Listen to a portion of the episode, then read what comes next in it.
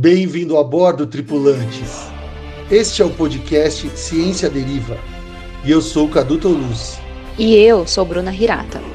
Seremos os comandantes do podcast Ciência Deriva, que tem como rota principal te auxiliar a navegar nas águas, por vezes turbulentas, por vezes de calmaria dos oceanos da ciência e sustentabilidade, vislumbrando a carreira profissional que emerge no horizonte. Então subam a bordo e não esqueçam de apreciar a vista.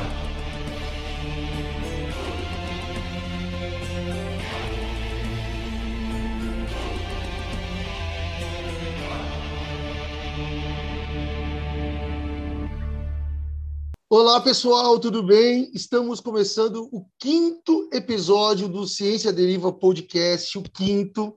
Estamos no meio do caminho entre o 1 e o 10, a passos largos, para a gente chegar no nosso décimo episódio. É, quero agradecer a todos que estão ouvindo, é, que já ouviram pelo menos um, dois ou três dos nossos episódios, que estão acompanhando a gente no Instagram. É, estamos aqui firme e forte nessa jornada e espero que por muito tempo, né? E estou aqui de novo com a Bruna Inata. Tudo bem, Bruna? Olá, oi Cadu, tudo bem com você? Tudo bem. E essa semana aí de 7 de setembro, feriado na terça-feira, você achou que ela ia ser café com leite? Eu achei. Ia ser mais fácil, né? É, não foi, não, foi cansativo. E aí, Bruna, você pode apresentar nosso ilustre convidado, claro. por favor? Claro, hoje a gente tem a honra né, de receber o professor Walter Neves, que é arqueólogo e antropólogo, coordenador do Laboratório de Estudos Evolutivos Humanos do Instituto de Biociências da Universidade de São Paulo. Professor, é uma honra ter o senhor aqui com a gente hoje para poder conversar um pouco a respeito, contar um pouco da trajetória. Muito obrigada mais uma vez por ter aceitado o nosso convite. My pleasure. Só quero fazer uma, só quero fazer uma correção. Claro eu não estou mais no Laboratório de Estudos Evolutivos Humanos, porque eu me aposentei no final de 2017, né? É, ficou uma colega lá competentíssima à frente do laboratório, que é a Mercedes Okumura, né? E eu, para mudar de ares, de ares eu, vi aqui, eu vim aqui para o Instituto de Estudos Avançados, o IEA. Né? Aí da USP então, também, né? momento, né? Aqui na USP também. Então, no momento, a minha posição institucional é de é, professor sênior né, do Instituto de Estudos Avançados da USP.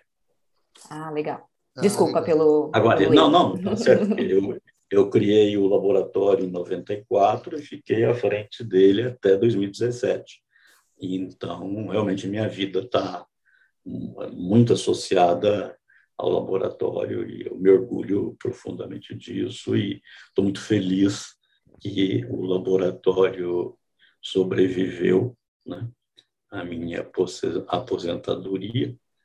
Ele sofreu uns golpes, mas de qualquer maneira ele sobreviveu e tem à frente essa brilhante pesquisadora. Né? Ô, professor Walter, você pode então se apresentar, por favor? Como que você se, você se apresenta para é, como arqueólogo, como antropólogo, como biólogo? Hoje? Não, biólogo, biólogo nunca. É, porque, na verdade, biologia foi só graduação. Né? Todo o resto uhum. foi pela arqueologia e pela antropologia. Né? Então, um biólogo, eu só, eu só tenho o curso de graduação e, e eu acho que eu nunca fui biólogo, na verdade. Eu não Sim. tenho um paper publicado em biologia. E, mas a, o curso de biologia me deu é, um, um preparo excepcional para continuar pelo caminho da arqueologia e da. Quer dizer, na verdade, eu comecei fazendo antropologia biológica, né? Então, a biologia evolutiva foi fundamental. Né? É, depois, num determinado momento da minha vida, eu fui fazer antropologia ecológica na Amazônia. Né? E, aí, e aí a formação de adaptacionismo, né? e, de ecologia também que eu tive lá na biologia foram fundamentais, mas essas coisas todas sob uma perspectiva evolucionista adaptacionista, você entendeu? Mas, so, mas sempre sob é, um olhar arqueológico ou antropológico. Tá. Antes da gente chegar ali, então vamos, vamos começar do, do começo. Você acabou de dizer que é, você a biologia foi só foi a graduação, né? Que então no fundo você não se sente biólogo. Mas assim, como por que que você optou pela biologia? Você pode falar mais ou menos o ano que foi isso? Posso direitinho. Eu entrei na universidade aqui Universidade de São Paulo, no curso de biologia, em 1976. Tá? É, mas assim, desde criança, né, desde os oito que eu sei que eu quero ser um cientista, hum. e desde os, desde os doze eu sabia que eu queria trabalhar com evolução humana. Nossa! Desde os doze? Desde Como os 12. surgiu isso, essa Não ideia? Não tenho mais remota ideia, porque eu venho de uma família muito pobre. Né? Eu morava no interior de Minas. Ah. Né? Naquela época, aquilo é, aquilo a gente não tinha nem livros didáticos, não existia, né? E então eu não tenho a mais remota ideia de onde isso veio parar na minha cabeça. Você Aí, era adolescente CDF? Desculpa cortar, perdão. Ah, fui CDF a vida toda. Ah. A vida toda. Todos, to, é, não há nenhuma boa bicha que não seja CDF. e, afinal, a gente tem que se destacar em alguma coisa, porque a gente é tão discriminado na infância e na adolescência que você é, tem que arrumar alguma coisa para manter a tua a sua autoestima. Né? A coragem é, um, é um, também um predicado, não é? é necessário. É, eu, eu sempre digo que o meu outro nome é coragem. Sim. É, sim. Eu sou muito corajoso, sempre fui muito corajoso. Mas aí, e aí eu achava, né? Porque quando aqui nos livros didáticos, aí eu já estava em São Paulo, já estava no ABC. Nós viemos de Minas para São Paulo em 1970, né? Aí quando eu cheguei aqui, era uma coisa maravilhosa. São Bernardo, na época, era um, era um turbilhão né, de ideias. Sim, né? sim. Uhum. Então, foi a primeira cidade, eu acho, fora São Paulo, a ter programas culturais, escolas de cultura. Então, eu cheguei aqui, você imagina, né? E vindo de Minas, sem nenhum, não tinha nada disso. Sim. E eu fiquei fascinado, né? Porque tinha biblioteca, tinha centros culturais, tinha um teatro, tinha tudo, né? Então, nós viemos para cá em 1970 e, e deve, eu entrei na Universidade de 76, 75. Isso, final de 74, eu e uma colega que também queria ser arqueóloga do colégio, nós viemos aqui no campus da USP procurar ajuda, né? Ah. E, e, passamos, o primeiro lugar que a gente foi foi o departamento de departamento de história e tal. Os alunos falaram, não tem nada disso aqui, não existe isso na universidade e tal, não sei o quê, né? E talvez você, porque eu falei que eu queria trabalhar com evolução humana, né? Sim, sim. E, sabe, vai lá na biologia, e tal, talvez você encontre alguma coisa. Aí fui na biologia, conversei lá, nem lembro mais com os professores, disseram, Walter, não existe nada disso no Brasil, não existe. Nossa. Aqui no curso de biologia também a gente não tem isso, né? Uhum. E aí a gente saiu muito triste, né, da biologia. Aí quando a gente saiu ali do edifício André Dreyfus, né, tem um edifício da zoologia que fica um pouco mais abaixo. Sim. E aí a gente viu uma plaquinha assim, chamando Instituto de Pré-História. Né? Pera, desculpa, é onde está a zoologia hoje? Ali não, não é, é, é, no prédio onde funciona a zoologia, a fisiologia. Ah, tá, tá, tá. Entendi. É, Esse, na verdade, esse instituto foi criado pelo Paulo, pelo Paulo Duarte, o grande Paulo Duarte, né? nos anos 50. Ele foi um dos fundadores da universidade também. Uhum. E, e ele criou esse instituto. Né? E aí ele conseguiu que o Paulo Savaia, que na época era é, o diretor lá da fisiologia, né, que cedesse um espaço para esse instituto. Ah, então, durante, tá. durante, muito tempo, esse instituto funcionou lá. Né? Ah, e, e aí nós vimos uma plaquinha, assim, um Instituto de Pré-História, né? Aí eu, nós olhamos e falamos assim, bom, vamos lá, né? E aí chegamos lá, aí vimos aquele monte de esqueletos, esqueletos de gorila, de, né, de orangotango, né? as réplicas de evolução humana e tal. Eu falei, meu Deus, né? Eu acho que o negócio é aqui. Aí conversando. Dá até arrepio, com... né? Dá arrepio, né? Porque a gente já estava indo embora. A gente estava indo embora, embora para São Bernardo. E muito triste.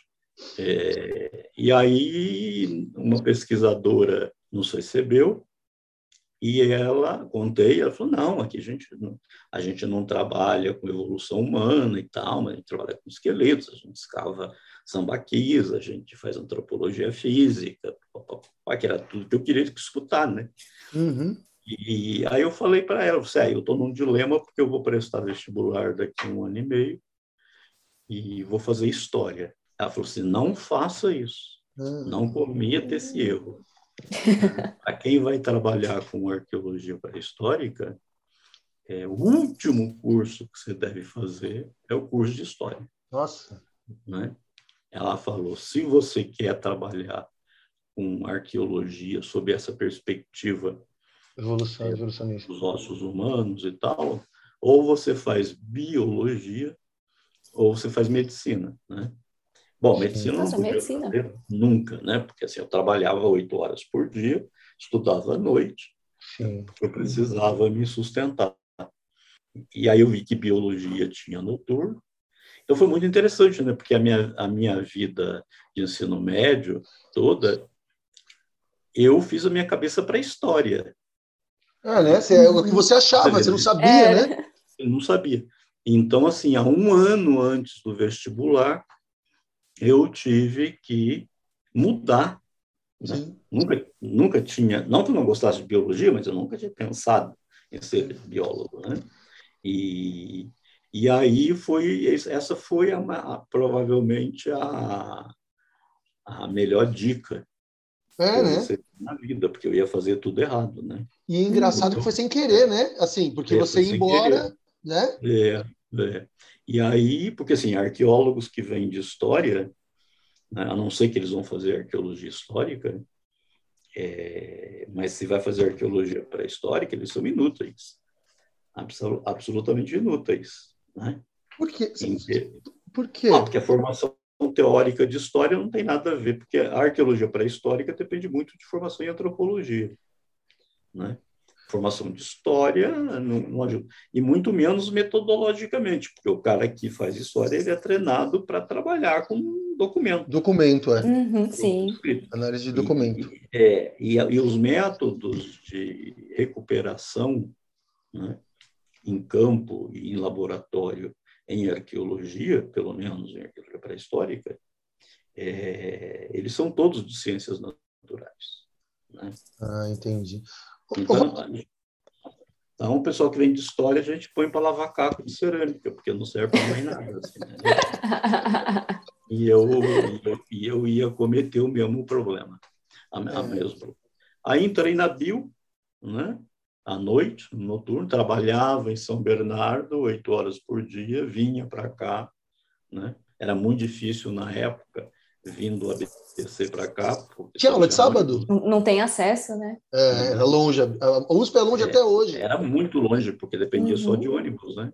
Sim. Então, eu saía do trabalho às cinco, passava em casa rapidamente, comia alguma coisa e vinha para a USP. Chegava aqui sete e meia, né? No início da aula e depois chegava em casa de madrugada a, a, São Bernardo, até hoje, ele é meio fora de mão, se você for tentar ir de ônibus, porque eu estudei na Metodista um ano. E aí eu, ia de, eu morava na Moca, eu ia e voltava. E ele é ruim, de, porque assim, o metrô você tem que até o Jabaquara. Hoje, né? É assim, antes que não tinha metrô, ou então, sei lá, os trólebus, não sei. E, então devia ser fora de mão também. Não, só tinha ônibus, então não tinha saída, né? Sim. E, então, assim, foi muito difícil, né? Foi muito difícil. Era muito estressante. E, mas eu, assim, me apaixonei pelo curso de biologia, você entendeu? Me apaixonei pelo curso de biologia. E eu não podia imaginar que ele realmente ia me preparar para arqueologia e para antropologia evolutiva. Entendo. Uhum. Claro Professor... que depois, claro que depois eu me matei em estudar ciências humanas, né, antropologia, sociologia, todas essas áreas, né, de maneiras que, que sem elas você não faz uma arqueologia que preste. E aí eu sou uma das poucas pessoas no mundo, né? A antropologia no exterior era definida como o Four Fields Anthropology. Né? Então, uhum. Então, se você, se você faz o curso de... Aqui não tem. Agora parece que tem um picareta aí de um curso de antropologia. Mas antigamente não tinha cursos, não, não se tem cursos de graduação em antropologia no Brasil, mas se você faz isso na, nos Estados Unidos, você passa por arqueologia, né, por antropologia biológica ou evolutiva, você passa por antropologia sociocultural e por linguística. Né? Uhum. E depois, na pós, é que você opta por uma dessas áreas. Né? Tá. Eu só não passei pela linguística. Tá? As outras antropologias eu fiz, orientei gente e tenho produção científica. Né? Então, eu sou, um dos, eu sou um dos poucos casos no mundo, né? e o único caso no Brasil, né? Passou por todas as antropologias. Né? E isso me dá um, um olhar muito é, privilegiado sobre o humano. Com certeza. Com certeza, com certeza. É. Então, professor, só, só para o Walter, para a gente só contextualizar, você pode só explicar rapidamente a, a, a diferença da antropologia, da arqueologia? É, antropologia, a gente brinca que é a sociologia dos outros povos, né? Ou seja, é o estudo uh, de sociedades uh, não complexas, não ocidentais, né? Então, é basicamente o estudo de populações nativas, né?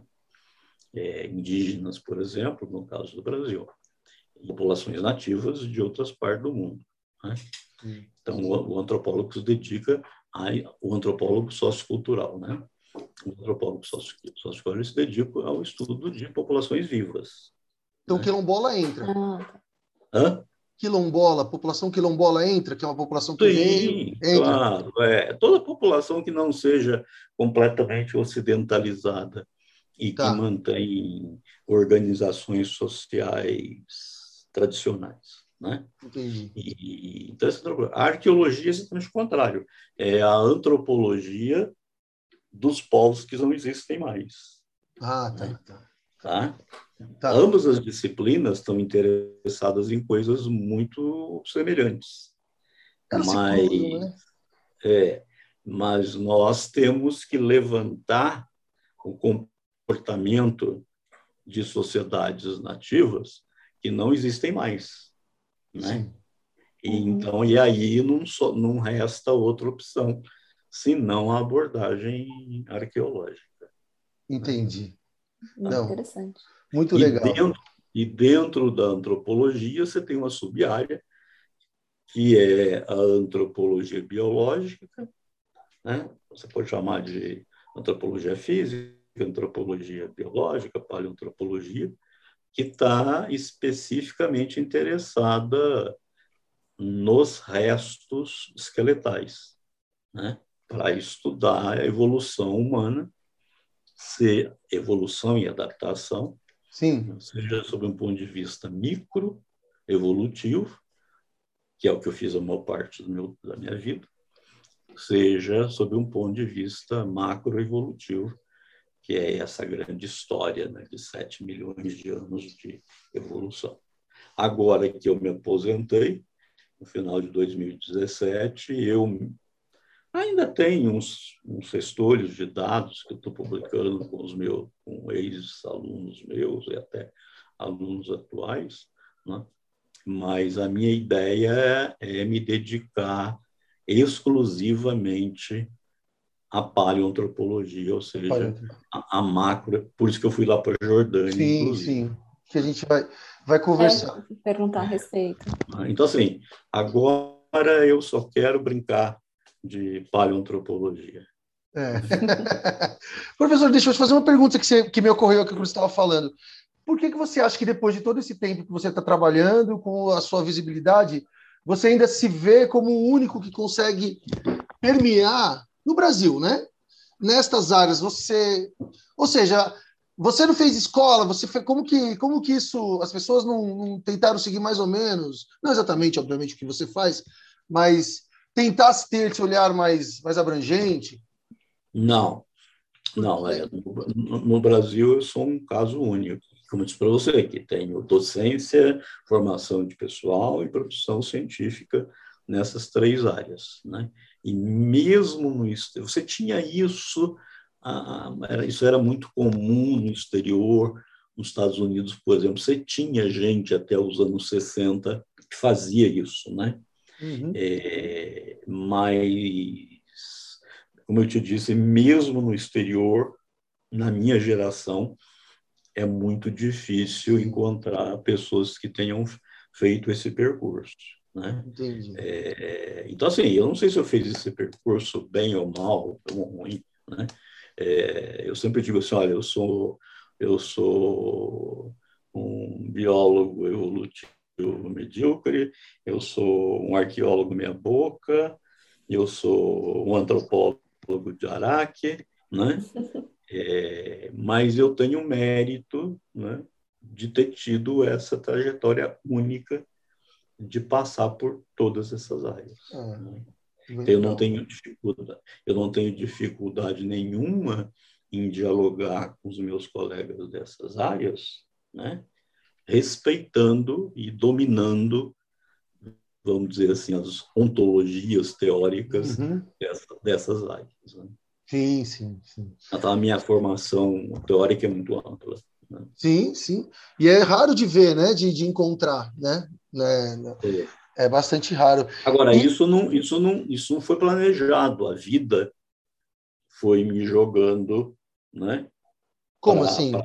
Para essa experiência. É, as coisas foram, foram surgindo oportunidades? É, né, não sei se oportunidade ou necessidade. Por exemplo, em 1985, o meu grupo de pesquisa em arqueologia, no, no próprio Instituto de Pré-História, nós fomos expulsos da Universidade de São Paulo, né? Ô, louco! Expulsos? É. E aí eu tive que parar completamente de fazer arqueologia Nossa.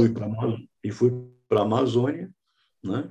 Eu sempre brinco que é o meu exílio amazônico. lá no... Você pode contar por que, que você foi expulso? É muito complicado de contar histórica, mas basicamente porque na época e ainda a arqueologia brasileira era e é muito medíocre. E o grupo que era liderado pela Solange Caldarelli e por mim, fazíamos uma arqueologia, uma pesquisa muito crítica a essa mediocridade, né? Sim. E aí, e aí pegamos uma pessoa meio nervosinha, nós não tínhamos nós não tínhamos estabilidade, né? porque na época não tinha concursos de estabilidade. Uhum. E aí nós fomos sumariamente demitidos, nós, uhum. nossos alunos. Né? Vou... Eu perdi, eu perdi anos de, nós perdemos anos de trabalho de campo, quase 10 anos de trabalho de campo. Né? Amostra, é tudo. Tudo, tudo. Tivemos mais acesso a nada. Nossa. E tanto é assim, né, que desses quase 10 anos de pesquisa de campo, a gente, porque a arqueologia demora muito, né? É, porque escavação é uma coisa muito demorada. Então, assim, quando a gente estava para soltar, digamos assim, os nossos artigos de excelência, né? nós fomos podados. Né? Aí, aí eu fui, aí eu fui convidado para ir para o Museu Geld. É, é no Pará, né? É, é, no Pará. E aí eu falei, não, não quero mais lidar com os arqueólogos brasileiros. e, e aí foi, por exemplo, que eu comecei a trabalhar com antropologia ecológica. Né? E criei a primeira geração de antropólogos ecólogos. Né? Eu, eu trabalhei no GELD entre, no, entre 86 e 92, né? e lá, basicamente, os meus. Eu cheguei até a fazer um pouco de arqueologia no Xingu. Ah, que legal. É, em 85, e, mas depois me dediquei exclusivamente à antropologia ecológica e trabalhei muitos anos com populações caboclas da, da Ilha do Marajó. Ah, sim, sim. Deixa eu só fazer uma pergunta antes, aí depois duas, na verdade, uma antes e uma da que você falou agora. Então, é, a gente passou no, no, período que você estava na, na, universidade, você falou que vocês foram expulsos. É, naquele período você tinha recém, era recém-formado e entrou na USP, né? É, não, não, não, não. A minha sorte não é, é, é que eu defendi, eu, eu, eu, eu, tinha entrado no mestrado com Frota Pessoa, que foi o grande guru da minha vida, de certa forma é até hoje. E aí eu fui fazer um sanduíche na fazer mestrado, né? Ah. Fui fazer um, um sanduíche é, nas universidades de Stanford e Berkeley, hum. né? Com grande, com grande cavalo esforço. Né? Você tinha projeto FAPESP na época? Não, FAPESP nada. Naquela época não tinha nada disso. É completamente diferente. É, completamente diferente. É, eu fui com meu eu fui com o meu salário da USP, que dava 250 dólares, Ixi. e o cavalo de Forza me complementava lá mais 250 dólares. Nossa. Mas nessa época não tinha, não tinha essa disponibilidade de bolsa que tem hoje. O senhor né? ficou quanto tempo? Fiquei seis meses. Seis meses? Né? Seis meses. Aí, quando eu estava vindo embora, eu sentei com o grande Cavalo Sforza, também foi um, um grande mentor na minha vida, e eu perguntei para ele se eu podia vir fazer o doutorado, terminando o mestrado, né? se eu podia voltar para fazer o doutorado com ele. Aí ele me olhou e falou assim, mas espera aí, você não está fazendo doutorado? Eu disse, não, estou fazendo mestrado. Ele falou assim, não, mas isso não pode, você é um cara que tem coordena, não tinha sido demitido ainda, né? Isso era 82. Você tem você coordena projetos, você tem um monte de publicação, você tem uma grande liderança. Você não, não tem sentido você fazer um mestrado.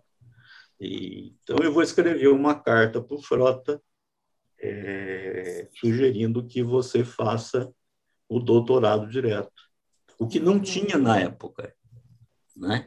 É, não, não tinha, né? Uma coisa que, mesmo na nossa é. época, né, Bruno? Ela veio crescendo quando a gente estava é, é, pós, né? Agora está é, ganhando um pouco mais de é, destaque. Isso é uma coisa dos anos 2000 para cá. É, então, é. Na época não existia. E aí, então, voltei, falei com o Frota, trouxe a carta do Cavalis Forza e tal. Pá, pá, pá. E ele e o Frota falou, eu acho que ele está coberto de razão. Né? E aí o Frota entrou com um processo na pós-graduação, né, para eu fazer, passar direto para o doutorado. E, e, aí eu, evidentemente que isso foi um upgrower dentro do, do instituto e tal, mas Famoso, final, né? assim, miraculosamente foi aprovado de maneiras que eu não fiz um, não terminei o mestrado. Né? E com crédito, isso, essas coisas, você fez, você já passou tudo para o doutorado. O doutorado só, só complementei. E aí, com isso, eu defendi o doutorado muito rápido, que foi em 84. Né? De 81 a 84, é isso, né? Não. Minha pós-graduação foi de. Na verdade, eu entrei na pós em 80. É, foi de 80 a 84. Então, ou seja, para uma época, o pessoal demorava sete anos para fazer o mestrado, né? Nossa! E mais, e então mais, foi muito. Ah, é, e mais oito para fazer o doutorado. Né? Eu fiz o, o tudo em quatro anos. Né? Nossa, e foi muita, foi, é, foi muita sorte, porque quando me demitiram, eu defendi minha tese em dezembro de 84 e fui demitido em maio de 85. Nossa, cinco ah, então meses então depois. Já, então, mas foi a minha sorte que quando eu fui demitido eu já tinha um doutorado. Mas você ficou meio que no relento, né? Porque você, deve, você não devia contar com isso. É, é, mas essa era a ideia, né? A ideia é que eu fosse aniquilado, porque todo mundo sabia que eu era muito pobre. Eu dependia do meu salário para viver, né? E então, se não, se a gente tirar o, né? digamos assim, o sustento dele, ele vai ter que desistir de carreira acadêmica e aí não importuna mais a gente. Que era diferente da minha colega, que era diferente da minha colega, que vinha de classe média alta, né? E, mas que também teve toda a carreira interrompida. Né? Você nunca pensou em desistir? Contavam. Eu? É, depois dessa. Nem um Ou você falou, agora que, agora que eu vou mesmo. Nem um segundo eu pensei em desistir. 1985, que eu fui demitido, né? foi um dos meus anos mais produtivos. E eu escrevi os meus artigos na minha máquina de escrever, não tinha computador naquela época, na minha máquina de escrever na cozinha da minha casa. É. Então, em nenhuma, mas nem passou pela minha cabeça desistir. Né? É, por, isso, por isso que é, a história de como é que eu fui contratado no Geld também tem, é, tem toda uma história, mas eu acho que fica muito comprido. Sim. Né? Mas aí, em 86, eu me transformei em pesquisador do em pesquisador do Museu Geld. Do Geld. Né? Sobre só uma coisa que você falou, aí a gente pula para uma outra parte que eu fiquei curioso agora. Você falou, o, o seu professor lá no, no, Stanford falou: não, mas isso não pode, você está orientando aluno, é, você tem projeto. Como que você fazia isso no mestrado? É porque assim, eu, a gente tem, né? A gente, eu sou, tenho 39 anos, então eu estava comentando com você, né? Sou, quando você entrou na, na, na USP, você, meu, se bobear, meu pai e minha mãe não se conheciam ainda. E aí, é, é, para a gente, eu vi que um pesquisador na USP é do mestrado com projeto e tal, é muito difícil de entender hoje em dia, né? Mas naquele, naquele período, vocês tinham esses. É, é mais fácil acessar projeto? Não, pelo contrário. É, mas aí é uma outra história que tá, é, é, é era uma peculiaridade do Instituto de Pré-História. Né? O Instituto, o Paulo Duarte, foi, ele foi exilado na ditadura Vargas, uhum. né? E ele depois foi aposentado no golpe militar de 68. Né? E depois da saída dele, o Instituto de Pré-História começou um processo de decadência.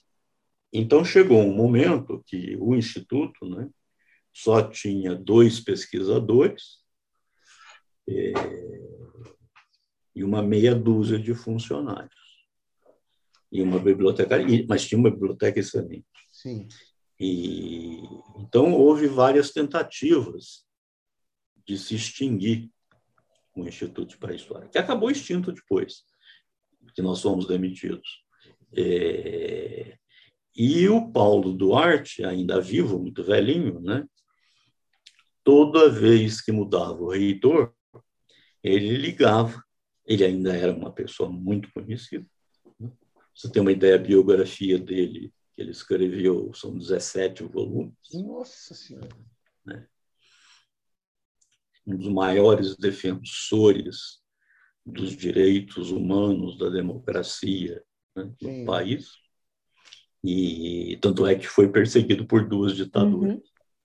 E, e o Paulo Duarte né, é, falava nisso ligava para o reitor e dizia, olha, é. a história está morrendo e não sei o quê. Sim, sim. Até que entrou o, o, Oliva, que foi um reitor, né? e, e aí chamou um professor da história né, para assumir a, a, a, instituição e, digamos, né, começar a produzir. Produzir. Né? Esses dois pesquisadores que estavam lá, né? uma era mal conseguia escrever o nome, de tão incompetente, né? muito trabalhadora, mas muito incompetente. E o outro era competente, mas virou um coçador de saco. Hum. Então, assim, para você ter uma ideia. Tem que ter casado. Aí, é, aí então, quando fomos, quando a Solange Caldarelli e eu fomos contratados, para você ter uma ideia, o Instituto não tinha um estagiário. Ô, louco. É. Caramba.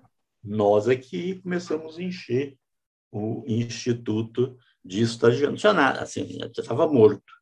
Né? E, obviamente, que isso criou um problema muito grande com os velhos. Né? Sim, imagino. Entendi, então, assim, claro. É, eu assumi projetos junto com a Solange, que já estava um pouco mais na frente, fazia mestrado já e tal, e porque a gente achava que a gente estava reconstruindo uma instituição. Uhum. Olha, que gostoso sentir isso, hein? É, é.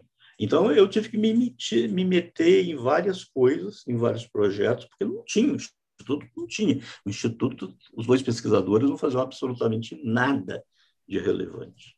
Né? Entendo. E, e aí, rapidamente, nós conseguimos né, é, mudar essa, essa situação mas foram esses pesquisadores que mais tarde, mancomunados com um outro diretor, que não esse que nos contratou, né, é, nos botaram para fora da instituição, porque, na verdade, eles já não nos engoliam né, há muito tempo. Né? Então, assim, por que, eu, por que, que eu orientava aluno? Quer dizer, eu era recém-formado, mas eu tinha que orientar aluno, eu tinha que pedir bolsa, eu tinha é. que coordenar, fazer pesquisa de campo, mas não que fosse mais fácil do que hoje, mas tinha essa situação peculiar do Sim. Instituto, porque se a gente não fizesse isso, ele seria extinto. Né? É, aguerrido, coragem, né? É. Não é? Como acabou sendo extinto eh, eu acho eu, eh, em 88, é, 85, acho que foi em 88, né? e foi anexado ao Museu de Arqueologia e Etnologia, uhum. MAI, né? que existe até hoje. É... Então, no fundo, foi reorganizado, né? É, foi tudo reorganizado. Uhum. Mas, infelizmente, né? O Instituto de Pré-História era uma coisa única, né? Entendo, entendo. Na, na, América do Sul, né? Porque o Paulo Duarte, ele, apesar de que ele era arqueólogo, começou as escavações no Sambaquis, pá, pá, pá, pá, né? já naquela época, é, ele já dava cursos de evolução humana, ah, tá. entendeu? Então ele via um, é, ele viu o Instituto de Pré-História não como um museu de arqueologia. Né? Ele queria ter geneticistas, geólogos, paleontólogos, entendeu? Sim, sim. Né? A exemplo do Instituto de Pré-Histoire que ele conheceu na França. Na França, entendi. Então isso foi uma pena, né? Porque assim, talvez tenha sido bom, porque resolveu um grande problema na, na Universidade de São Paulo, porque se fazia arqueologia né, em grupelhos em vários lugares, e isso tudo foi juntado. Né? Sim. Mas se perdeu, principalmente, né, a memória do Paulo Duarte na universidade. É, isso é muito ruim, porque ele foi bem importante, né? Foi. Oh, é. é. É, faz o tempo faz isso, né? Às vezes ele, ele, ele não é muito justo, às vezes ele é, enfim, ah, né? Ah. É então eu tinha, que, eu, tinha que eu tinha que fazer todas essas coisas sem titulação, entendeu? Sim, uhum. sim. E aí, com a cara, porque eu acho que também você talvez era visto como um garotão, uma, sabe, aquela coisa também de não ter experiência, né? É, não sei, acredito não, eu. Isso, isso eu nunca dei muita bola, assim, entendeu? É que eu disse para você, eu sempre pus meu traje de Rambo foi para e meti, meti o pé na porta, entendeu? Sim, sim. É isso aí. Então, Walter, vamos dar um pulo no tempo aqui para a gente caber a, a, essa, essa, essa conversa aí no nosso tempo. É, para os anos 90, você começou o estudo, porque eu conheci você, pelo menos o seu nome é, eu, é conhecido para mim, acho que para outras pessoas, por causa do, da Luzia, né? que por sinal está no museu da. Eu não sei se ele foi totalmente, ela foi totalmente queimada ou não no Museu no Nacional. Eu não sei. É, foi bem. Sobraram alguns fragmentos, mas não dá reconstituição. Não dá. Uma pena, não. uma pena, né? E, mas é, eu queria que você contasse um pouco assim como essa história começou, né? É, foi você que descobriu o, essas, é, esses fósseis ou você, é, você na verdade pegou é, é, esses fósseis já existiam, você estudou?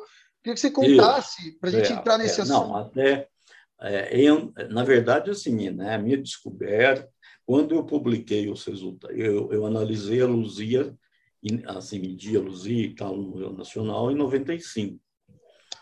Mas eu publiquei depois em 98. Ah, tá? três anos. É, e a Luzia, obviamente, porque era o esqueleto muito antigo da América, né? teve esse show, esse uhum. show midiático todo que projetou meu nome tudo. Mas, na verdade, a descoberta em si do meu modelo de ocupação da América, nós já vínhamos publicando desde 88. Hum. Então, então, não foi todo mundo acha que o meu modelo e que as minhas ideias revolucionárias sobre a ocupação da América começaram com a Luzia. Né? Na verdade, quando a gente publicou Luzia, nós já tínhamos 10 anos de publicações. Ah, tá, tá. É, pouca gente sabe disso. Né? Ah, mas a, aí você não trabalhava com luz... esses fósseis em si, ou com aquele sítio em si?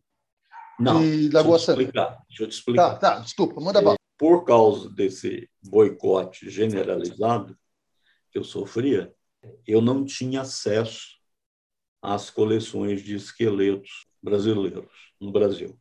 Tanto é que a Luzia, eu sabia da importância dela desde lá, nos anos 70, mas eu só pude analisá-los em 95. Tive que esperar algumas pessoas morrerem para ter acesso. Que né? trágico. E a primeira coisa tem toda uma história, mas enfim, a, na verdade, assim, a primeira coleção de crânios antigos de Lagoa Santa que eu analisei, eu medi, né? na época a gente media, hoje faz outras coisas, é, que eu medi né, foi a coleção do Lund lá na Dinamarca. Hum. Entendeu? Entendi, entendi. Porque aqui eu não tinha acesso, não me davam acesso. Tá. Era uma coleção então, que foi levada para lá. Isso, isso no século XIX, em 1845, né? que o, o Lund né, escavou durante anos em Lagoa Santa, né? Nossa, Esqueleto... então você sabe desses esqueletos há muitos anos, então. Sim, esses esqueletos foram publicados e foram estudados por muitos autores no século XIX, no início do século XX e tal. Tá. Né? Mas na época era uma coisa descritiva, porque você não tinha estatísticas, né? Uhum, sim. É, estatística multivariada, por exemplo, é uma coisa que você não tinha. Né? Então, eu por representar o Museu Geld num congresso na Suécia. E um dia eu vou, foi o é, maior mico que eu já passei no Pode contar, não. A gente, a gente vai não, não, não, não, vai, vai prolongar demais. Ah, tá. é, e aí eu falei para o diretor, eu digo, olha, eu posso ir para a Suécia, mas eu quero passar em Copenhague para medir os crânios do Lund. Né? E aí foi. Passei uns três dias em Copenhague, em três, quatro dias. Né? Os crânios do Lund. Aqui, aqui se ouvia dizer que era mais de 100 crânios, que não sei o quê, papapá, e não era nada disso. Né? Eram 17 crânios, hum. e, e, mas bastante íntegros. Né? É... E aí voltei da Europa com esses dados. E nesse momento, meio paralelo, estava chegando no Museu Geld, é, meu grande colega e parceiro de pesquisa, o Hector Pucciarelli, que morreu há uns anos atrás, infelizmente para mim. Ciência nunca mais foi a mesma coisa para mim. Pessoa importante mesmo, né? Depois da, depois da morte dele. Eu havia convidado o Pucciarelli, que era de La Plata, Argentina, né? um grande antropólogo físico, a vir trabalhar um ano comigo no Geld. Né? E ele veio a gente ia trabalhar juntos com morfologia craniana de primatas amazônicos. Nunca publicamos uma vírgula sobre isso. É... E quando isso estava voltando da Europa, estava assim, Hector, você não sabe o que eu, o que eu consegui fazer. Eu falei assim, consegui medir os crânios da coleção Lund. Ele ah, Walter, por favor, eu sonho, era o sonho dourado da minha vida, porque essa coleção é famosérrima e não sei o quê, eu sempre quis, quis fazer isso. Eu digo, pois é, estão aqui os dados, né? que eu, do, dos crânios do Lund, e, ele falou, e eu falei assim, vamos fazer umas brincadeiras aí, porque nessa época né, já estava Niédia pregoando que ela tinha lá ocupações de 40 mil anos, agora chegou em 100, daqui a pouco chega em Nossa. 500. É. E eu disse, olha, vamos analisar esses esqueletos, que a gente sabe que são os mais antigos da América, e ver o que que dá. Quer dizer, para demonstrar para Nied que esse povo mais antigo era igual né, os índios que tem hoje no Brasil. Então, que não, não tem não precisa de uma nenhuma proposta, né? Sim, a sua ideia era confirmar a teoria, né? De que é, houve só uma migração, né? Isso, do, né? Isso, de, de, lá da Rússia, ali do Estreito, é. para as claro. Américas. Mas quando, mas quando a gente estava no Geld, né, o Geld não tinha, tinha um centrinho de computação, mas a gente usava, para rodar as estatísticas multivariadas, a gente usava o, o LNCC no Rio. Né? E era um inferno, porque a comunicação era por telefone, uhum. então, de cada é, 30 tentativas de rodar um programa, você conseguia um, né? Nossa. Aí eles tinham que imprimir naqueles formulários contínuos enormes, né? É, lá no Rio de Janeiro, e mandar por malote para nós Nossa. em Belém Caramba. do Pará. Bruna, a gente é bem mais feliz que a gente já entrou, já tinha lá o portal CAPES, entendeu? Exato, exato. E aí a gente fez lá, né? eu, eu, eu fui pro, trabalhar com cavalos fortes em Stanford justamente para aprender estatística multivariada aplicada à morfologia humana. E aí, com muita dificuldade, rodamos os programas e tal, não sei o quê, e aí esperando duas, três semanas para o malote chegar. Pá, pá, pá, E quando o malote chegou e a gente foi ver os resultados, né, nós caímos de costa, porque mostrava que aqueles esqueletos eram muito mais similares a australianos e africanos do que aos asiáticos e aos índios atuais. Nós olhamos para aquilo e dissemos, e a gente fez algum erro. É, é a primeira coisa que vem na cabeça. É a primeira né? coisa que Onde você errou? Aí fomos, refizemos a, a análise, né, conferimos todos os dados tal, aí re, é, rerodamos, tá, esperamos três, quatro semanas para chegar os benditos dos resultados do Rio e tal, voltou, deu a mesma coisa. Aí eu olhei para o Hector e falei, Hector, nós estamos diante de uma grande descoberta. Foi aí que a sua ficha caiu, então? É, nós vamos mudar a história da América. Nossa. Qual foi o sentimento de é, ter... Como foi isso? Conta, é, quer contar? Quase chorando, né? Quase chorando. e, e aí nós publicamos esses resultados em 88 no Brasil, na velha e boa Ciência Cultura. Na época era uma grande revista, né? hoje não é nada. É, é, 88. Depois nós fizemos uma apresentação em congresso nos Estados Unidos, já em 90. Né? e publicamos um paper in extenso no Journal of Human Evolution, que era o maior periódico, é ainda o maior periódico nessa área. Isso também no, no, no início dos anos 90. É, isso foi final dos anos 80. Aliás, publicamos em 89 na Ciência e Cultura. 90 já apresentamos um trabalho no Congresso nos Estados Unidos. E depois nós publicamos em 91 um grande paper no Journal of Human Evolution.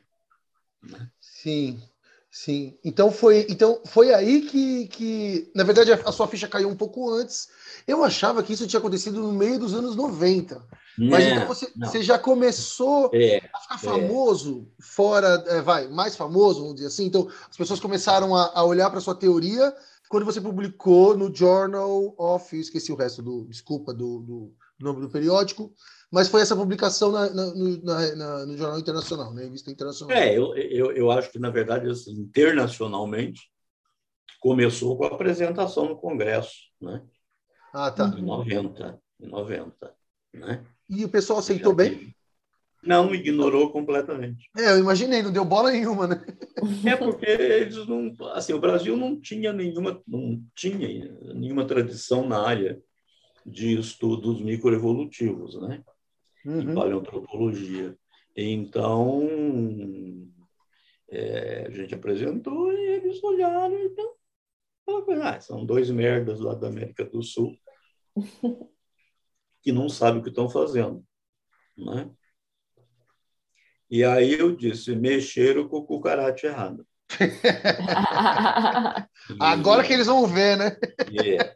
Aí as coleções é, brasileiras de Lagoa Santa foram se abrindo, as pessoas foram morrendo e tal. E, e aí, praticamente todos os anos, nós publicamos um grande journal, né? mais e mais evidências com outras coleções, com outras coleções de Lagoa Santa, até que, finalmente, em 95, eu tive acesso aos materiais do Museu Nacional, que desde aquela época inspirava muita preocupação, e em 95 a Luzia. Né? Sim. Então, assim, foi... por isso que eu digo, as nossas ideias de que a América foi ocupada por duas ondas né, populacionais, ela não começa com a Luzia. E aí começaram, aí os americanos começaram a me criticar, dizendo, nos criticar, né? Que aí o, o Pucciarelli já não estava mais comigo e eu comecei a trabalhar com o Joseph Powell da Universidade do, do Novo México, uhum. que tinha achado uma coisa semelhante nos Estados Unidos, mas ah. ele, mas ele tinha, ele tinha três, quatro crânios. É. Aí ele veio trabalhar comigo né? A Luzia, inclusive, eu falei, pessoal, esse aqui é o crânio mais antigo da América e nós vamos publicar junto para comemorar a nossa colaboração. O peso do, de você ter um pesquisador internacional. Ah, não, mas deixa, deixa eu te dizer. Aí começaram a dizer que nós estávamos propondo um modelo de ocupação da América baseado só num crânio. Você acredita? né? jogando para debaixo Sendo que todo tapete, aquele trabalho anterior... Jogando para debaixo do tapete 10 anos de publicação. Uhum. Então, a, a Luzia foi... Seus próprios um... colegas, cientistas, pessoas das universidades sim, dizendo isso. Sim. Mas como que eles dizem isso? Se você pode colocar lá, tá, é, tá lá, Neves, 89... Claro, claro, claro. Fica espalhando boato por aí. É, e aí, porque nessa época vigorava né, o modelo Clovis First, Sim. Eles não queriam nada, apesar de que o meu modelo não é, questiona o Clovis First, né? Mas, mas qualquer coisa era, uma, era os americanos é, eram psicóticos com esse negócio, né? De Clovis First. Então qualquer coisa que aparecesse, né? É. Aí, aí então a história foi essa. Ah, não, era ele está fazendo uma hipótese num crânio só. É, ah, não, essa população de Lagoa Santa é um fenômeno isolado. Aí eu hum. mostrei que isso tinha na Colômbia, que isso tinha no Chile, que isso tinha na Patagônia. Então, cada vez que eu respondia uma crítica, eles vinham com essas críticas, né? idiotas, né? E, até que finalmente, é, para resumir uma longa história, nós publicamos nossa grande síntese com 80 crânios de Lagoa Santa, né? 96, nós publicamos a nossa é, grande síntese no PNAS, né? Sim, ah. É, nós tentamos publicar no Nature, no Science, e não conseguimos, nos boicotaram, mas conseguimos publicar no, no PNAS. Que é Sim, que é uma revista super importante. É. importante.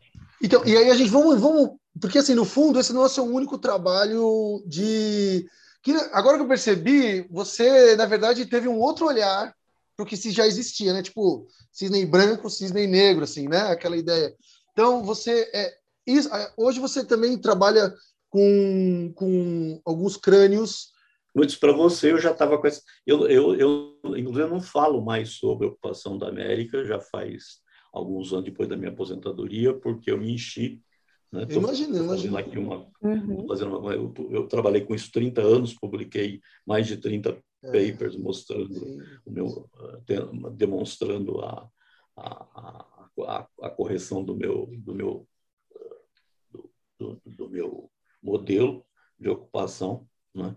E, de maneiras que, assim, o que eu tinha que fazer eu já fiz. Você fez, sim. Né? Uhum. E não tem mais saco. Não tem mais saco. Ah, porque não sei o quê, porque descobri. Eu digo, olha, não quero saber. Ah, porque não sei o quê, acharam genes aí australianos, é, um não sei o quê na Amazônia, que é, comprova vocês, não quero saber. Acabou o que eu tinha que fazer, já fiz. Sim. Né? porque justamente assim, em direção à aposentadoria, né, eu estava fazendo essa transição à macroevolução humana. Eu tenho um paper lá dos anos 90, uns argentinos no Nature, né, sobre macroevolução humana. Mas sim, foi uma coisa episódica. Né? Então eu eu tô desde o de 2013 já nessa transição. Por isso que eu implantei né, esse projeto na Jordânia, é, com a ajuda essencial do Fábio Parente, que é italiano, mas agora está na Universidade Federal do Paraná, né? do Giancarlo Scardi, que também é italiano, mas agora está na Unesp, de Rio Claro, né? e do Astolfo Araújo, que foi meu parceiro de pesquisa em Lagoa Santa durante 10 anos. Né? E aí, então, criamos esse grupo. Né? Estabele... Nós fomos para a Jordânia por duas razões. Nós fomos para a Jordânia porque, você veja, né? você tem a África, onde você tem o gênero Homo né? É... surgindo aí por volta de 2,8 milhões de anos. É, e fora da África, a coisa mais antiga era o sítio de Dimanise, lá na República da Geórgia. É, lá realmente eles têm cinco crânios íntegros, o que é a primeira vez que isso acontece num único sítio paleoantropológico, que estão datados em 1.8. Né? Então, nós bom, esse povo para sair da África e chegar lá no Cáucaso tem que ter passado pelo Oriente Médio. Sim. Uhum. E o Fábio Parente já tinha feito algumas pesquisas lá na Jordânia e conhecia alguns sítios que podiam ser antigos. E aí nós montamos, com um belo auxílio da FAPESP, esse projeto na Jordânia e fomos, vamos dizer assim, escavar os sítios que o Fábio já conhecia, mas a gente pensava assim, quer dizer, isso aqui, na melhor das hipóteses, né? já que tudo indicava que o Homo tinha saído da África há 2 milhões de anos e chegado lá no cálculo a 1,8, né? A gente falou assim, ah, com muita sorte aqui nós vamos encontrar coisa como 1,85, 1,9, né? Ou uhum. não, isso está tudo errado, isso aqui tem 500 mil anos. E aí, para nossa surpresa, né, nós, nós encontramos não fósseis, mas artefatos de pedra lascada. Sim, eu vi. Uhum. Belíssimos. E quando veio a datação, deu 2,5 milhões de anos. Então, nós mudamos a história do mundo. É. Uhum, sim. É. De novo, você mudou Mais uma vez. Agora. É, eu disse assim, eu, eu, posso morrer porque eu já mudei a história do mundo. Já mudou, já mudou duas vezes, vou botar ela no lugar de novo. Exato. Claro. Mas, mas, quais são as consequências disso? As consequências são enormes. Né? Primeiro, o seguinte: a gente sabe hoje, então, que se você imaginava que até então, há dois, três anos atrás, você achava que o, o primeiro hominíneo a sair da África saiu a 2 milhões, nós mostramos que saiu 500 mil anos antes. antes. Uhum. Né? Uhum. Sim. Ou se você usar as datas de, de Manise, de 1.8, que saiu há 700 mil anos antes. É... E a outra coisa também é que se dizia que esse primeiro hominíneo que tinha saído da África e chegado no Cáucaso era o Homo erectus. Com essa nossa datação, mostra que, a, que saiu a 2,5 não tinha Homo erectus não tinha. É. então, nós propusemos num outro artigo que saiu mais recentemente no é, um, um journal importantíssimo que chama Evolutionary Anthropology, nós propusemos que, na verdade, quem saiu da África foi o Homo habilis. O habilis, sim. É, então, a gente mudou também a espécie, a primeira espécie de hominídeo que teria saído da África. E isso é muito interessante. Eu sei porque eu já fui duas vezes à República da Geórgia ver esses crânios de lá, e agora, inclusive, sou professor lá. Mas quando você olha os crânios da República da Geórgia, né, eles não são bem homo erectus, como se dizia. Né? Como assim? Explica, pode é. ficar melhor? Eles são, eles são para mim, aquilo é a prova concreta de transição entre habilis e erectus. Ah. Exato. Estou convencido e várias pessoas já publicaram isso, os próprios georgianos, eles chamam de Homo erectus, mas eles sabem que não é. Uhum. E então o que eu estou propondo também nessa publicação é que, é, na verdade, né, saiu o Homo habilis da África, chegaram no Cáucaso, né, e a evolução para Homo erectus teria ocorrido no Cáucaso. Existe na África Homo erectus? Você Existe. acha? Já, já explico. Tá, já tá, manda bala aí. Tá? É, então, assim, porque essas, é, esses cinco crânios de, de Manise, é, eles são claramente transicionais entre hábiles e erectus.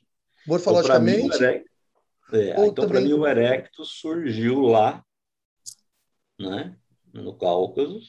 Aí ele começa a se espalhar para o mundo e volta para a África. Tá? Então, o Erectus não teria surgido na África. Ele teria surgido no Cáucaso, de lá ele se expõe. Tanto é que você tem ele em Java 1,3 milhões de anos. Né? Você tem na China, se é que isso é verdade, com 1,6 milhões de anos. É, e lá na África você tem ele com 1,7, 1,8. Então eu acho justamente que, é, evidentemente que isso são ideias, porque nós não temos fósseis, né? mas essa descoberta teve essas repercussões todas, entendeu? Sim, sim, sim. Não, muito bom. Professor, deixa isso aí você, você, então no fundo você propôs, está propondo de novo uma quebra numa, numa, numa, num paradigma, numa verdade que se, que se tinha, né? O que, que você aprendeu agora para você lidar com o seu trabalho daquela que a, luz, que a Luzia, por exemplo, eu, talvez você tenha, quando caiu a sua ficha, você tenha imaginado que a coisa ia seguir de um jeito, talvez ela não seguiu do jeito que acredito muito que não seguiu exatamente do jeito que você, que você imaginou, muita cabeçada e tal. O que que você ali hoje em dia quando que você que você percebeu lá que você não quer fazer de novo. Então, na forma de publicar, na forma de apresentar os dados, enfim, de dialogar com seus colegas? Você entendeu a pergunta? É, não sei se foi claro. É, eu, eu, assim, não, eu acho que publicação para a questão da América, a gente fez tudo certinho, você entendeu? A gente praticamente a cada ano apresentava um paper num grande journal. Então, Vocês tinham isso na cabeça, assim, uhum. também para. Sim, é. E é o que a gente está fazendo também com a, é, com a Jordânia. Né? Agora eu devo estabelecer um. Eu não quero. É, quer dizer, eu, eu acho que Jordânia já rendeu o que tinha que render até porque não vai ter fóssil nunca, porque os, a geologia não facilita. Né? Sim. Os meus colegas de projeto estão querendo voltar para a Jordânia, como a gente se gosta muito, talvez eu volte para da farra. Mas e porque eu não, uma vez por ano eu tenho que ter contato com a Terra. Sim. E, então, assim, talvez a gente volte para a Jordânia e tal, mas eu acredito que não, talvez dê para fazer paleoambiente, ver o, o ambiente em que esses hominíneos viviam há 2,5 milhões de anos. Tá? Nós achamos uma presa de mamute num outro depósito e tal, enfim. Mas, assim, temos de que a gente vai mudar mais ainda né? o uhum. quadro da evolução. Eu não acho que isso vai acontecer. Não, mas é, concretizar. É, né? agora, agora, eu estou negociando com georgianos, que eu sou professor lá agora, né? É, em Dimanise. É, eu estou negociando com eles, mas isso é um. A, a, a pandemia, claro que atrasou tudo isso, fudeu tudo isso. E vou ter que partir do zero. Eu devo ir lá para dar meu curso em julho do ano que vem e aí estou querendo conhecer umas cavernas calcárias que tem perto do Mar Negro, no, hum. no, no oeste da, da Geórgia. Ah, delícia, é legal, legal mesmo. É, que é um lugar que deve estar crivado de Neandertais, entendeu? Uhum. Então, eu acho que se der tudo certo, o meu, pró, meu próximo brinquedinho vão ser os, vão ser os, os Neandertais, entendeu? Sim. Vou fazer uma pergunta muito de leigo. Como que vocês acham um sítio? Assim, porque eu, eu, eu fico imaginando assim. Eu, é, às vezes, o, o teve um, um, um, Quando fizeram o Museu do Amanhã, do Amanhã, lá no Rio, descobriram um cemitério, pelo menos é o que eu sei, sei pouco, não me aprofundei, mas descobriram um cemitério de escravos ali, que era. É, como é que se diz, gente? Quando. É ele, tipo, legal, assim, sabe? É... Clandestino, clandestino. Isso, clandestino, isso. Então, ali numa escavação de um museu. Aliás, você... a gente está a gente está à beira de voltar a ter cemitério clandestino nesse país. Né? Ah, já não tem. É. Só tem que achar. É, então, é, é, você tem toda razão. E, enfim, e então foi numa escavação. Existe, tem como vocês tatearem isso? É, ou então é meio que sem querer a primeira vez e depois a coisa vai. Como que é? Depende. Depende da, depende da região, depende do tipo de sítio que, por exemplo, cavernas é, que são confortáveis, secas, que a luz do sol entra, papá, normalmente todas são ocupadas. Todas são ocupadas.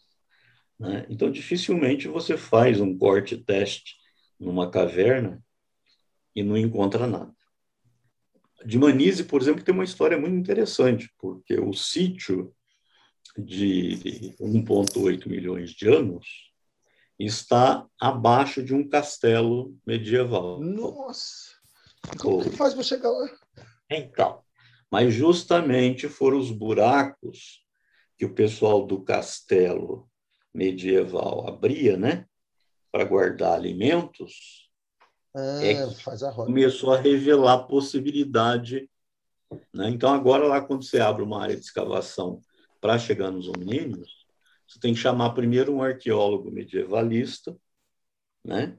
Sim. que escava e retira. Né? Esse castelo é imenso. É, que tira lá o piso do castelo. Né?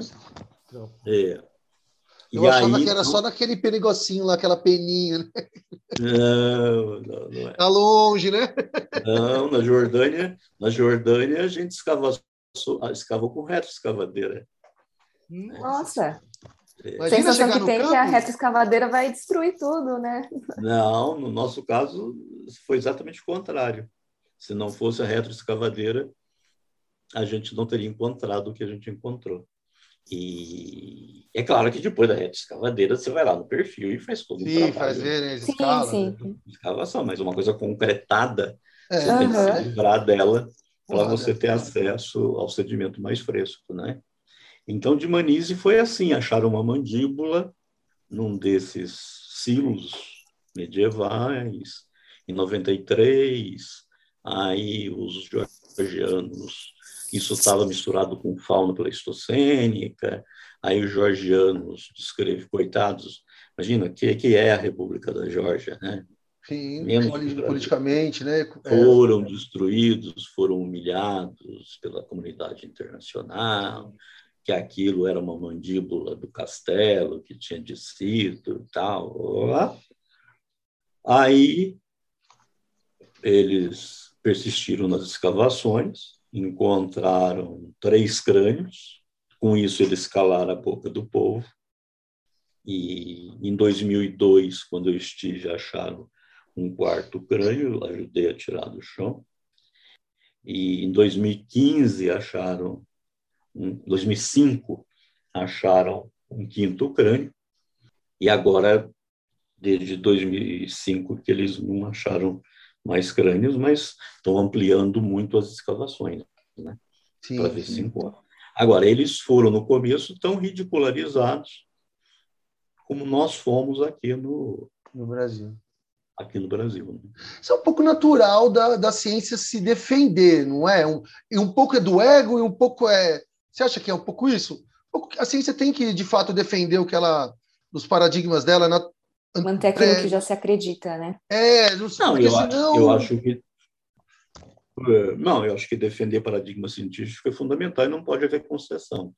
Mas eu acho que não reconhecer que, po que pode haver pessoas inteligentes e preparadas em locais, em locais marginais, eu uhum. acho que é esse o grande crime, você entendeu? Sim. É humano demais, é um crime. É, é. é a, a República da Geórgia, você imagina, né? Sim. Ficou sob domínio comunista e quando eu cheguei lá eles tinham acabado de sair da a Rússia destruiu o país. A Geórgia a Albânia ali são países que não são muito levados a sério assim, né? Do ponto de vista histórico não, até, a, né? A Geórgia não é nem conhecida, né? Porque você fala Albânia as pessoas já ouviram falar, mas Geórgia é. ninguém ouviu falar, né? Foi justamente esse sítio arqueológico que se tornou que tornou a Geórgia conhecida, né? Gente, então assim é, é, é muito difícil você emplacar uma grande descoberta quando você vem de um país que não tem toda uma tradição né, de é. pesquisa naquela área. As pessoas te tratam como analfabeto. Analfabeto, né? É, é, é a ignorância, é né? É. é. isso mesmo. É muito bom você ter dito isso aqui. Muito obrigado por ter dito isso Nossa, claramente. Foi maravilhoso, é. Porque a gente faz, os próprios brasileiros fazem isso com os próprios brasileiros. Isso é mais do que essencial, é humana, a cabeça humana. É isso aí. Gente, ó, a gente precisa acabar, já deu uma hora e vinte, né? Tem mais Nossa, dez minutos. Embora. Né? Eu, última pergunta que eu queria fazer, uma pergunta até super ingênua. Quando o Walter Neves vai dormir e ele tá de bom humor, e ele deita a cabeça no travesseiro e ele não dorme na hora, assim, é... o que que orgulha o Walter Neves? Eu acho que não deve ser a Luzia, talvez já cansou. O que que orgulha o Walter Neves, o, a pessoa? Ou isso ah, já eu, passou? É. Bom, primeiro que eu não tenho insônia, porque eu, tomo, eu durmo à base de sonífero. Né? Você esqueceu o sonífero. é. Você comprou. Olha, uma coisa que sempre me encantou na minha carreira, e agora mais ainda, é que eu sempre dediquei muito do meu tempo à divulgação científica para o grande público. Sim. Né? Assim, um terço do meu tempo eu sempre dediquei à questão da divulgação científica para o grande público. Sim, né? sim, sim. E agora, inclusive, eu estou, eu estou é, concentrando ainda mais tempo, agora que eu não preciso publicar 10 papers por ano, né? Eu estou dedicando mais tempo a isso, estou com uma série de projetos. Né? É... A, a, as minhas descobertas sobre a Luzia estão, sobre os primeiros americanos, estão em todos os livros de história e de biologia do ensino fundamental e médio. Ah, então você conseguiu. Né? Uhum. Então, eu, eu assim, eu, eu me orgulho de ser talvez, para você, talvez não seja um bom cientista, mas eu me orgulho de ser um cientista popular. Sim, entendeu? Sim. Faz toda a diferença, porque a ciência não é, é. só para quem entende não, de ciência, é, a ciência eu, tem que ser para todos. Acho que, eu acho que eu sou o cientista mais popular do país e, Sim, eu, talvez, me, né? e eu me orgulho é, profundamente disso, entendeu? Sim, até pelo seu começo lá, né? Uma infância mais pobre e tal, né? Claro, claro. Creio que, isso tem a ver. Porque 99% dos nossos colegas não querem descer do salto alto, uhum. né? E fazer divulgação para o grande público. Sim. Isso é um crime, porque quem paga a pesqua deles é o imposto é do povo. Basicamente. Exatamente. Né? Mudar, mudar a forma de falar, né? né? Não, não, mudar a forma de se comunicar, tudo isso tem que ser, isso é um, né, uma saída da zona de conforto, né? Ninguém quer fazer isso. Inclusive, eu fico muito puto quando acontecem essas crises né, de corte de verba, não sei o quê. Ah, não, temos que sair, temos que pedir o apoio da população, da sociedade, mas vai pedir o apoio da sua. Nunca gastou um ATP da é. vida é. para falar de ciência para a sociedade e agora quer apoio da sociedade. É. E isso foi muito interessante quando eu me candidatei a deputado federal, né? Em 2018. Você se candidatou? Eu não sabia, foi, não. Candidato federal? É, nós criamos. Quase um deu ou não? Como foi? Rapidinho isso. Não, claramente eu não fui eleito. Sim, sim. sim, mas chegou perto. Teria novamente colocado meu traje de Rambo Puta, ia ter que colocar duas faixinhas é, assim. É, exato. E, mas é, uma coisa que me deu muita tristeza, né? nós fomos muito bem votados, tivemos centavo fazer campanha, fizemos basicamente campanha no universo acadêmico aqui de São Paulo, mas uma coisa que me deixou, e eu vou terminar a entrevista com isso, é uma coisa que me deixou, por um lado, muito triste, mas por um lado, muito feliz né?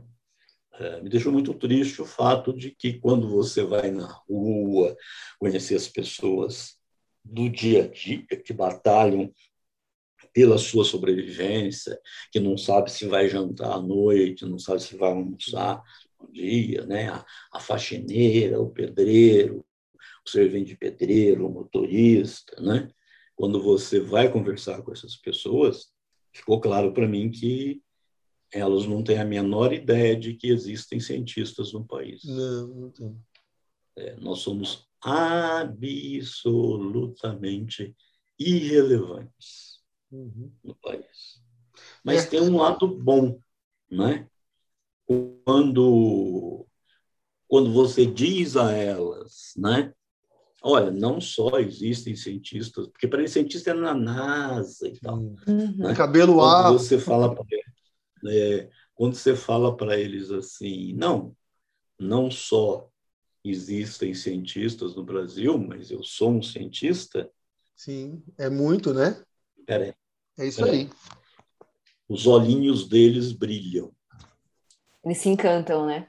Se encantam, os olhos brilham. Então, nós é que não estamos fazendo o nosso trabalho direito.